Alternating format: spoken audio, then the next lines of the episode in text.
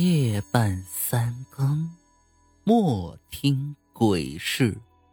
欢迎收听《夜读鬼事录》。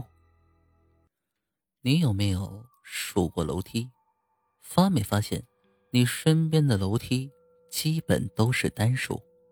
有没有人告诉过你，上楼下楼时千万不要数楼？我是个。坚定的无神论者，可自从我开始学医以来，身边发生过太多不可思议的事情。这些事情使我很矛盾。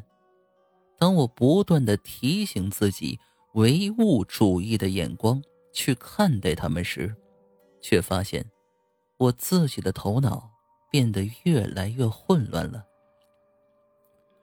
六年前。我考了医学院，对我来说，这却不是个好消息。我从生下来就讨厌医院里面那种消毒水的死味道。要不是我高考的分数实在是太低，打死我也不会来这儿的。或许是心情压抑的缘故，我几乎不怎么和同学们交往。我只记得我当时有一个朋友。他叫小安，我总是这样叫他。他总是成年不变的穿着一套运动服，胸前带着一枚毛主席像章。他的打扮虽然有那么些土里土气，却并不妨碍我们成为朋友。我们两个人都是比较内向的那种人，任何的文体活动都与我们绝缘，每天。都只是待在五楼的阶梯教室里学习。记得那时候，我们被大家看成是书呆子，因为如果有谁去阶梯教室学习的话，都会被看成有毛病。大家平时都是去图书馆，一整天坐在一个地方不动，其实对我来说是件极其无聊的事儿。但我却实在想不出来，我还能干些什么。我在大多数时间里都是仰着脑袋看天棚上的灯管被风吹得荡来荡去。而当我这样看的时候，我就总会想起伽利略当年也是无聊时才发现摆的等时性。每当我这样想的时候，我就会笑出声来。我总想弄明白小安为什么可以那么专心的学习。阶梯教室的窗外是一片树林，那上面有很多的鸟在叫他，他居然可以一眼不看。这家伙还真是个书呆子。但我并不是想说小安是个完美的人，他有个怪癖。就是上楼的时候，总要数一数每一层的台阶，一级一级的数，从不落下第二级。如果他不小心数错了，或是突然忘了数到哪里了，他就会原路折回去，从头开始再来一次。现在来看，小安那时是得了强迫症。但当时的我，却对他这种做法感到非常的厌恶。无论怎样，这样做实在是太无聊了。至今天为止，我还能清晰的回忆起那个晚上发生的事儿。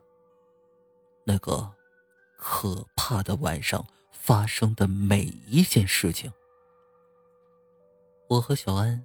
走在去往阶梯教室里黑乎乎的楼梯上，他像往常一样数着台阶今天我倒是没有怎么恼火，毕竟在伸手不见五指的黑暗里，有一个人帮你数楼梯，你就会感到省心省力不少。于是我也在心里应和着他嘴里的数字：四。五。小安每迈出一步都很慢，我便只好慢慢的陪着他。九、十、十一，奇怪，小安突然说道：“什么奇怪啊？”我问道。小志，你不记得我们平时上楼时，这一层楼有多少级台阶吗？大概有十二级吧，我不能确定。我想起我在白天上楼时，总是一步三级，好像是可以迈四次。你不是经常数吗？你还问我？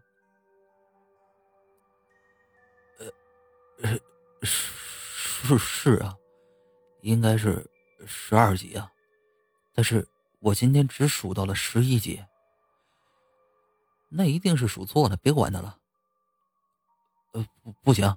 台阶不会无缘无故少一级的，你陪我回去，从底下再数一遍。我很是恼火，我真想给他一巴掌，但我没有那么极端的做。楼梯上没有一个人影，出于对朋友的责任，我便跟在了小安后面，走了回去。九，十。十一。当我和小安两人数到最后一级台阶时，我突然感到背后冷飕飕的，头发都炸开了。楼梯，楼梯，真比平时少一级啊，变成了十一姐。小小智，你……没等小安说完，我就猜到了。他又要让我回去，和他数楼梯，从头数。黑暗中看不见小安的表情，我却突然想起了解剖室里面的尸体。不不不不不不行，我我不去，要去你自己去。我感觉自己的腿要开始抽筋了，我也说不清楚为什么当时我会那么的害怕。我只感觉到一种巨大的恐惧占据了我的内心。别别指望我，我会再和你一起数着该死的楼梯了。我抛下小安，飞也似的跑下楼。在寝室的床上，我大口的喘着气。我发现，我根本不能安静的躺下或者坐下，便蹦了起来。在地上来回踱步，同寝室的人都没有回来。于是我开亮了所有的灯，似乎过了一个世纪。终于有人回来了，于是我便立刻拉上他们，打着手电筒去阶梯教室寻找小安。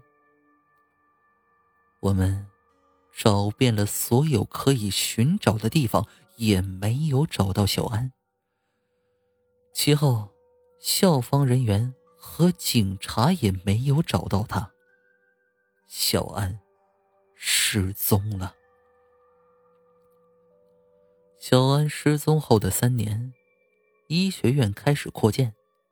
当巨大的挖土机推倒阶梯教室的那座楼时，在四层楼梯的废墟中。人们发现了一堆白骨。